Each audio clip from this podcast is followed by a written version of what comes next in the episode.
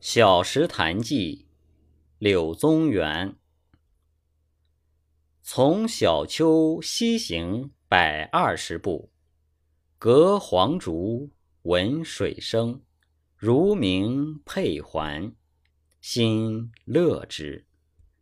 伐竹取道，下见小潭，水尤清冽。泉石以为底，近岸。犬石底已出，为池，为屿，为堪，为岩。青树翠蔓，蒙络摇缀，参差披拂。潭中鱼可百许头，皆若空游无所依。日光下澈，影布石上，怡然不动。触而远视，往来翕忽。似与游者相乐。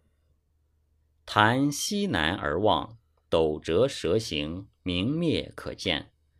其岸势犬牙瑁笏，不可知其源。坐潭上，四面竹树环合，寂寥无人。栖神寒谷，巧怆幽邃。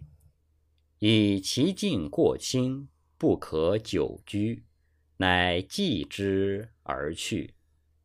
同游者吴武陵、公谷、余弟宗玄。